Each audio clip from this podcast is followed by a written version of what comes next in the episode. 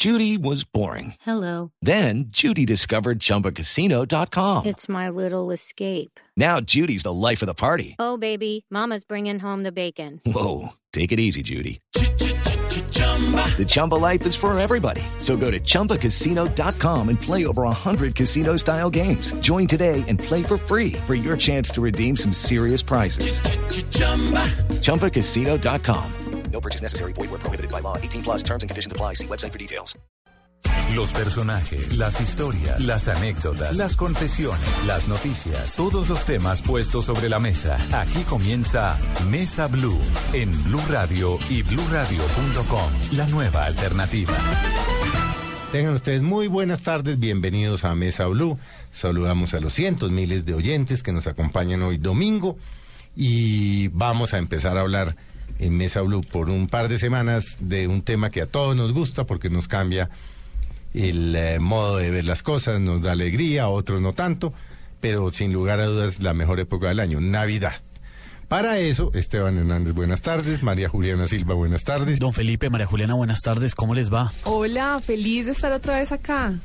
Nos había abandonado María Nos, Juliana. tenía, nos había dejado tirados. Porque ya tiene ahora otras ocupaciones a las 4 de la mañana. A las 4 de la mañana está Y mañana es Blue. María entonces, Juliana todos los días dando las noticias. Bueno, hoy hemos invitado a Juanita Umaña. Juanita es chef, estudió en Londres, varios libros, reconocida como una de las mejores chefs de Colombia, dos restaurantes en Bogotá. Juanita, buenas tardes. Buenas tardes, buenas tardes todos. 1492 e Índigo, ¿no? Sí, Bueno, la primera pregunta es cómo hace uno para sostener dos buenos restaurantes en un negocio tan competido, en una ciudad tan competitiva como Bogotá, porque los negocios aquí los abren y se quiebran.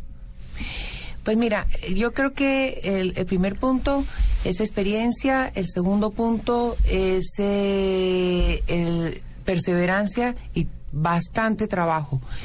Eh, tanto Índigo como 1492 yo estoy eh, en un día uno, en un día en otro, pero siempre estoy pendiente de toda la producción. Y no solamente, eh, yo te voy a decir, el éxito es, eh, es de una sola persona, sino de un equipo. Un equipo en que todos nos damos apoyo. En, en- en que tiene el mismo compromiso que yo tengo, en que las cosas tienen que salir cada día mejor. Bueno, ¿y de dónde saca usted? re- porque no hay nada más difícil que in- tener recetas. Y usted todos los meses, desde hace mil años, tiene unas recetas en cromos. Sí, así es. Porque Juanita uno la reconoce porque, es decir, cuando uno lee cromos siempre están las recetas y las recomendaciones de Juanita. Sí. ¿De dónde saca tanta receta? Eh, voy a confesar una Pero cosa. además las prueba. Es que lo increíble es que uno ve las fotos que Sí. usted misma... Sí, todas las recetas que yo hago, las, o sea, primero voy al mercado y veo lo que hay en, en el mercado y las incluyo, o sea, los ingredientes los incluyo dentro de mis recetas. Hay días en que me inspiro más que otros, soy honesta en eso, pero es parte, no sé, no sé cómo explicarlo, pero cuando veo una manzana, no solamente se me ocurre una receta, se me pueden ocurrir 10, 15 recetas en, es- en, en un minuto, como ahorita. Pues le puedo dar un ejemplo. A ver, por ejemplo, si yo te- la, ahorita la estoy oyendo una señora que tiene un par de manzanas ahí y dice, "Uy, se me van a dañar esas manzanas, Sí. ¿qué hago? ¿Qué Ay, hace? Por ejemplo, ahorita haría una ensalada. Haría una ensalada de manzana y haría una ensalada de manzana con queso. La otra es que estuve en uno de los supermercados que van todas las amas de casa, me impresionó la cantidad de gamas de quesos frescos, tipo mozzarella, campesino, todo eso va espectacular con la manzana. ¿Y por qué no le ponemos papayuela? ¿Por qué no hacemos una, eh, una ensalada con también añadiéndole un, toque de un producto colombiano? Con las verduras y los vegetales que pues, eh, tengamos en la nevera. No tenemos que viajar a ninguna parte del mundo por un vegetal espe- especial. Hoy en día encontramos, ¿por qué no le ponemos apio? Que va también con, con la manzana. ¿Por qué no le ponemos rúgula? Entonces, cuando yo veo eh, digamos, toda esa gama de, de vegetales o la gama de quesos o con, y le pongo las dos manzanas, se me ocurren muchas ideas. Y, no, y si tiene también dos manzanas, yo le doy otra idea. ¿Por qué no las hacemos en el horno? Un- Tan sencillo. ¿Y por qué no? Y hacemos un almíbar de panela para servirlas y un- con helado. Sencillo. Y Juanita, usted que es tan creativa, tan creativa y se le ocurren estas cosas de la nada. Ya quisiéramos nosotros que se nos ocurriera eso un domingo a las 2 de la tarde que no hayamos almorzado. Pero con tanta creatividad, es cierto que a usted no le gusta que le digan chef, que le gusta es que le digan cocinera, que no le gusta tanto ese, Es ese que, ah, término bueno, tan sí. rimbombante, Sí, pues. Sí, porque, sí, pero es que ahora se ha, se ha vuelto esa cosa, ¿no? Que van y estudian cocina, eh, como usted en Londres, otros van a la, como fui yo al, al Pacific Institute of Culinary Arts, otros van al, es en al- bueno, sí. Y entonces llegan y, y se vuelven cocineros. ¿Por qué la palabra chef se ha desprestigiado tanto? Entonces uno pregunta, ¿usted es cocinero? No, yo cocinero. Yo le voy a En el decir, caso suyo es chef, porque usted es chef ejecutiva de dos restaurantes. eh, O háganos, el- háganos la distinción. Mire, eh, yo, yo, yo le voy a decir, primero, yo cocino porque lo disfruto, no por, eh, sí. El, el chef ejecutivo es un administrador realmente de una cocina, lo que usted está diciendo, estoy totalmente de acuerdo. Pero cuando usted dice un chef ejecutivo, tiene una implicación de un profesionalismo muy grande, en la cual a mí me falta, porque uno tiene que también reconocer sus fortalezas como sus debilidades. Yo yo, yo tengo dos restaurantes, pero pero un, eh, un chef ejecutivo estudió administración, porque es administrar una cocina, no solamente desde el punto de vista Es gastronómico, es costos. sí, costos, eh, exactamente, Insumos, compras, eh. compras, No, y hacer o sea, rentable el negocio, eh, ¿no? sí. También. Yo, yo, os- mm, o sea, pues lo que hago es cocinar, estar al frente del fogón. ¿Qué es lo que verdaderamente quiero decir? Juanita Omaña está, es con el sartén. La parte administrativa la maneja otro socio, otra persona que tiene pues conocimiento de eso. Yo no tengo todo ese conocimiento. ¿Cómo nace ese, esa- ese amor, ese amor por la, por la cocina, por cocinar, esa creatividad por hacer todo este tipo de platos? Porque, digamos, no todas las personas tenemos como ese don, ¿no? Quisiéramos tenerlo, pero no, no lo vemos como tan sencillo. Eh, una pregunta difícil. Yo creo que hay, ahí sí que hay varios ingredientes. El primer ingrediente es que eso nace con uno, ese gusto.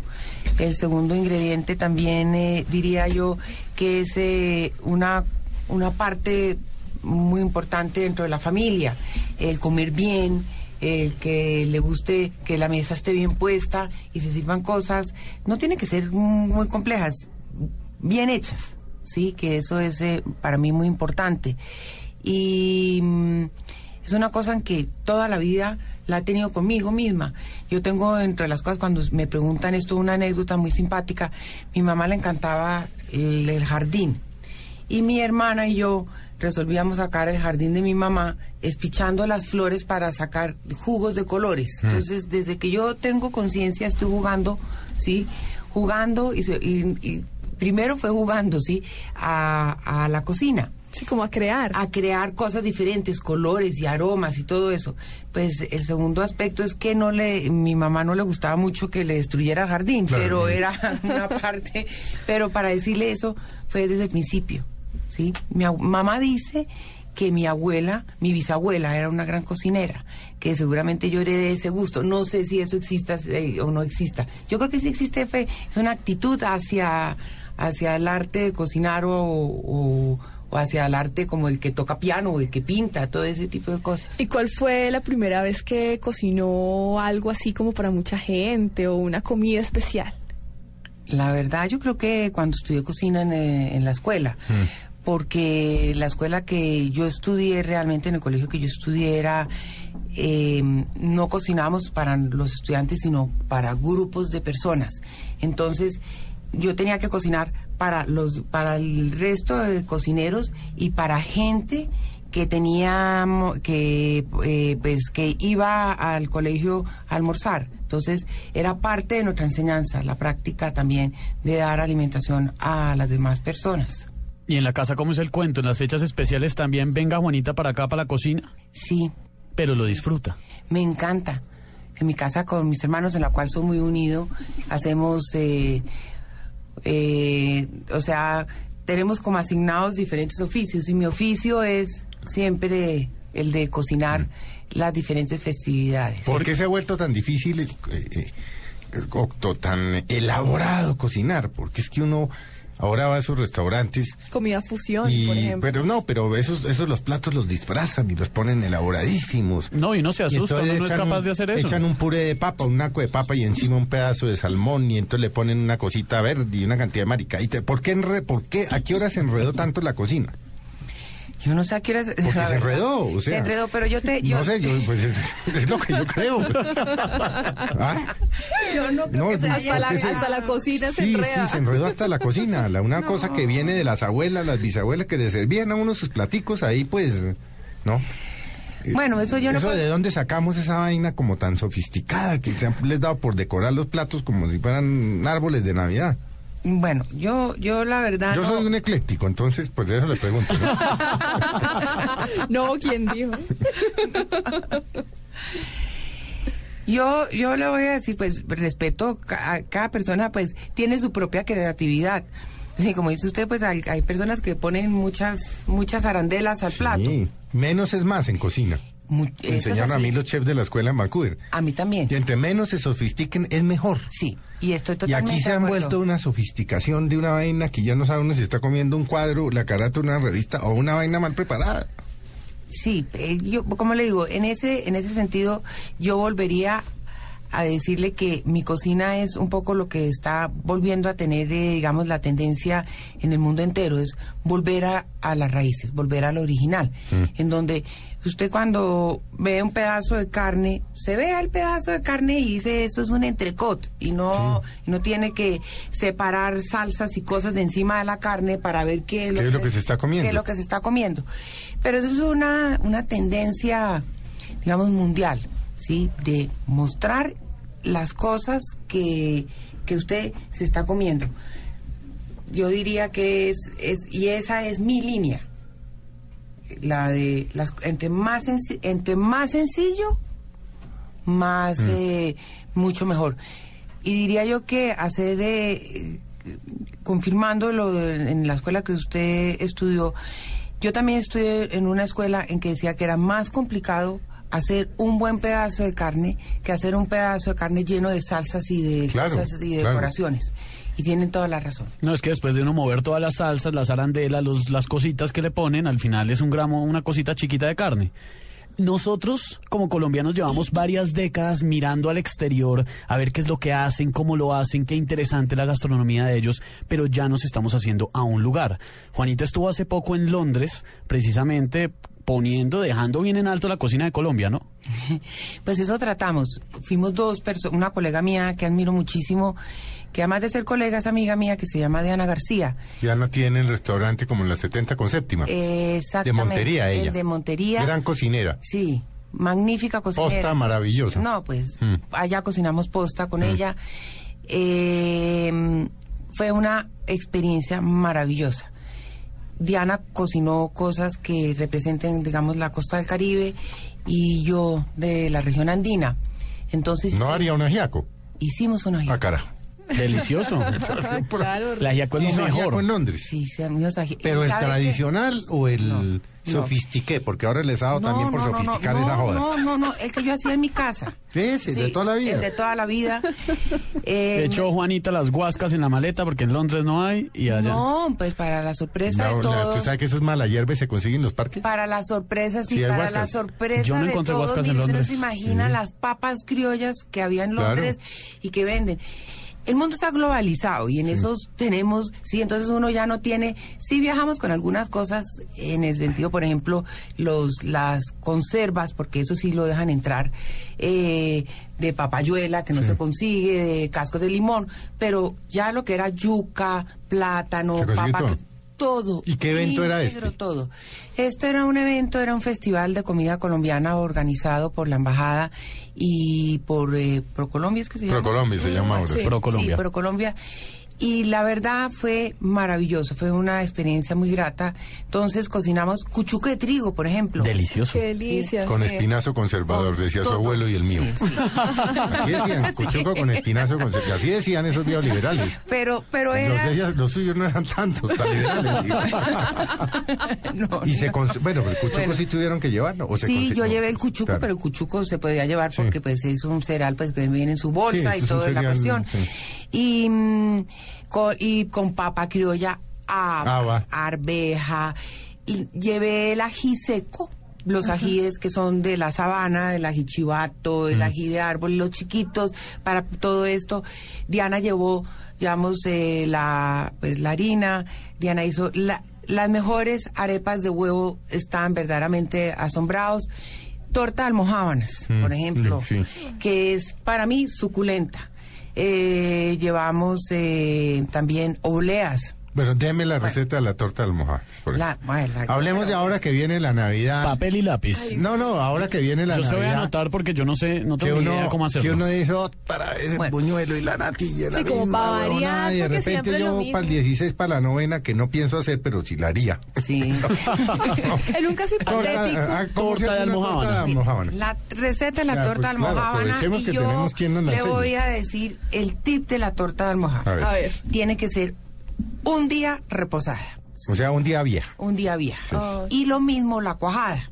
Las dos, los dos ingredientes que hacen Sí. de la torta maravillosamente húmeda y así que se deslíe en la boca, se llama un día de vieja, como dicen. un día de vieja, sí. Un día y lo mismo la cuajada. Y la cuajada sí se consigue en los supermercados. Claro. Sí. Y si no, y, pues pueden coger cualquier queso fresco, lo importante es que se desmorone. Que se desmorona. Sí, entonces, cogen seis unidades. Le estoy dando la receta para unas cuatro a seis personas, Perfecto. depende de la Apenas. Entonces, seis almohábanas Sí. de un día vieja. Días. O para uno con mucha hambre. Sí. Entonces, por la mañana Mm.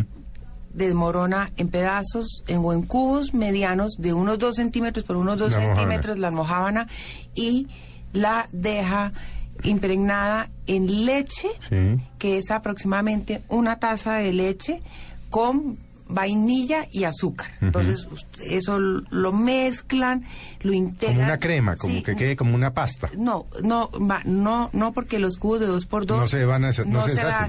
No, entonces usted deja dentro de esa leche mezclada con azúcar y un poquito de vainilla las almojábanas Sí. y se va y deja eso dos horas mínimo, Mínimo. porque tiene que la Absorber. almohábana absorber exactamente toda la leche. Después coge y hace, bate dos huevos, Sí. desmorona la cuajada que queden en boronas. ¿Qué tanta cuajada? 250 gramos. 200 gramos, 200 exactamente, gramos. sí, 200 gramos. Lo desboronas y lo mezcla. Engrasa ligeramente una refractaria, una lata de hornear, en 45 ¿Y eso minutos. es todo? Tiene todo. ¿Y con Ay, qué la qué sirven? maravilla. ¿Con panela encima? ¿Con guayaba? ¿Con...? Mire, entonces, Ah, a esa receta sí. Tomo a nota, ¿no? No, Teo? tome nota, pero espero que me quede igual de deliciosa la de Juanita. esa- Aspiro Pues a por eso, lo que uno oye se ve sencilla hacer. Sí, Es sí, se ve sencilla. Pero entonces ahí es donde uno le pone la creatividad. Si usted, Mm. yo le di la receta básica, entonces le agregas, como dices, pedacitos de bocadillo. Mm. Y entonces, eh, si quieres que sea un poquito más eh, elegante, agrega nueces. Y no tiene que ser nueces importadas, pueden poner las macadamias que son sembradas ya acá. Sí, entonces macadamias, y les voy a decir, y las macadamias que son... Para eh, que le dé lo crujiente, si Exactamente, quiere. si Sí. quiere dar crujiente. Si quiere ponerle, le puede poner todo tipo de salsa. Yo la sirvo con salsa de mora. ¿Usted la sirve en sus restaurantes Eh, mi restaurante ahora no la tengo, pero sí la he tenido. con salsa de mora? Con salsa de mora. Que también es fácil de hacer. Pues, ¿Cómo se hace? La salsa de mora Pues, es demos la receta facilísima, completa, sí. facilísima. Yo hago la salsa de mora es, eh, son dos tazas, dos tazas de, de mora con media taza de agua, azúcar al gusto, porque depende Mm. de que la mora si está ácida o no está ácida, entonces, pero es alrededor de una media taza de Y deja azúcar reducir. cocine Mm. a fuego bajo, ese es el éxito, para que no se desintegre tampoco la mora, Claro. sino que se tenga forma y tenga textura y, te, y toma todo el sabor del azúcar y etcétera. Y si quiere una astilla de canela, punto. Eso se hace el día anterior porque entre más reposada se desarrollan más los sabores y se sirve con la con la torta almojábanas y mire, espectacular. Maravilloso. Punto. Eso es así. No, y queda delicioso. Pero a mí sí me quedó la duda de una cosa sobre el festival que tuvieron en Londres. ¿Quiénes fueron? ¿A quién invitaron? ¿Qué personas eh, asistieron? Los colombianos, pues perfectamente sabemos que cocinamos acá en Colombia, pero allá, ¿a quién llevaron? Bueno, eh, la verdad fue, fueron varios eventos. El primer evento fueron unos invitados especiales que hizo la embajada, después eh, un grupo de periodistas que les hicimos un menú de degustación. Locales. Sí, locales, exactamente. Que les hicimos un menú de degustación y les dimos, por ejemplo, antes de dar el menú de degustación, un pequeño taller de dos recetas. Eh, Diana les enseñó a hacer la arepa eh, pues rellena y yo los pasteles de yuca. ¿Y cómo les fue a los ingleses haciendo arepa rellena? ¿Cómo les fue? Pues eh, verdaderamente quedaron sorprendidos porque pues les explicamos que esto era pues eh, de dos regiones totalmente distintas, eh, pues que como en, en el libro en que yo pues estuve, pues pertenecía a este libro, que es Colombia es un país de regiones y hay una marca muy, o sea, una marca muy clara entre una y otra región. Entonces, ¿Cómo es que se llama el libro? Nosotros estuvimos hablando de él, Sí, ¿no? Colombia, país, País de regiones, sí. maravilloso, además. Sí. Eh, entonces Diana contó lo de la arepa de huevo en las regiones de ellas y yo todo lo que son los pasteles de yuca. Les enseñé a hacer pasteles de yuca. Pero ellos se sentaban a hacerlo. Sí. Y, ese- esa era realmente mi pregunta. ¿Se les fue bien o no se enredaron? No, Porque si se enreda uno que es no. colombiano. Bueno, eso también depende. El buen maestro. Yo tengo talento para unas cosas en la cocina, pero arepa rellena me parece pro. No, para que veas que todo lo contrario, muy emocionados, hicieron su, su, su ensayo y también... Además, los británicos no se caracterizan porque su cocina o su gastronomía sea muy sabrosa. No. ¿Usted es Fish and chips y ya. No, el No. kidney pie que es Ah, asqueroso. bueno.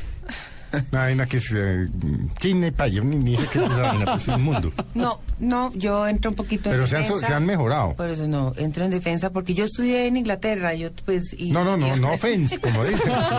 No offense, please. No, no, no es eso, sino que quiero decir que la comida en Inglaterra, como en todas las partes del mundo, Hay de todo. hay de todo. Aquí también hay claro. comida horrorosa. Exactamente, sí. Eso uno tiene, hay muchas cosas buenísimas, sí, eh, también que tienen los ingleses. Entonces, pero aquí también, como dices tú. Aquí también hay cosas que no, a uno no le gustan. sí. no, Yo tengo una ventaja y es que a mí me gusta todo, ¿no? A mí lo que me sirva. merced ha comido cubias? como. uy, que son deliciosos. Lo- los mismos cubios. Cubias, vaina, cubios es lo mismo. No, mentira. Yo podría apostar, bueno, no los he probado, pero podría apostar que apenas los pruebe me van a gustar. Es que a mí es raro lo que no me gusta. Y volviendo a las regiones, yo, a mí, pues me, me encanta todo lo que es de aquí del país. La gastronomía colombiana me parece maravillosa. ¿Cuál es eh, la cocina más compleja de las regiones de Colombia? Yo diría que no la más compleja, la cocina colombiana, eh, la, la yo no, no, sabes que esa palabra no, no, no la usaría, la que, la que menos conocemos, tal Ah, vez, yo diría que más que compleja, la, no, La Chocó es dificilísima. la del ¿no? sur del país. Mm. La, la Nariño. la Amazonas, todo ese tipo de regiones que realmente pues hay muchos colegas mías que están entrando en esa investigación de que han encontrado tipo de bayas, de pimientas diferentes y de pescados y de animales que nosotros pues yo no tengo tampoco mucho conocimiento sobre ella, pero que sí es diría más menos conocida que la andina o que la caribeña porque la del sur del país, por ejemplo, eh, como dices, y la chucuana, pues sí tienen eh, ciertas cosas con, eh, con procesos, eh, yo no diría que complicados, que requieren uno más de tiempo, más de dedicación eh, y la consecución de los productos, que no son tan fáciles para las personas que vivimos en el interior del país. Pero no es que sean complejas, no, más complicadas, de son más, Más elaborada. más elaboradas. sí. Ah, ¿Y cuál es cuál sería la más conocida de pronto lo que más pide la gente cuando va a un restaurante, independientemente de la zona del país que sea la persona? Eh, Pero es que, Juan, el, el 1492 es comida latinoamericana, ¿no? Es- colombiana, latinoamericana. Sí, o sea, latinoamericana. 1492 tiene son productos que identifica Mm. a las regiones, eh, o sea, de, de México hasta la Argentina.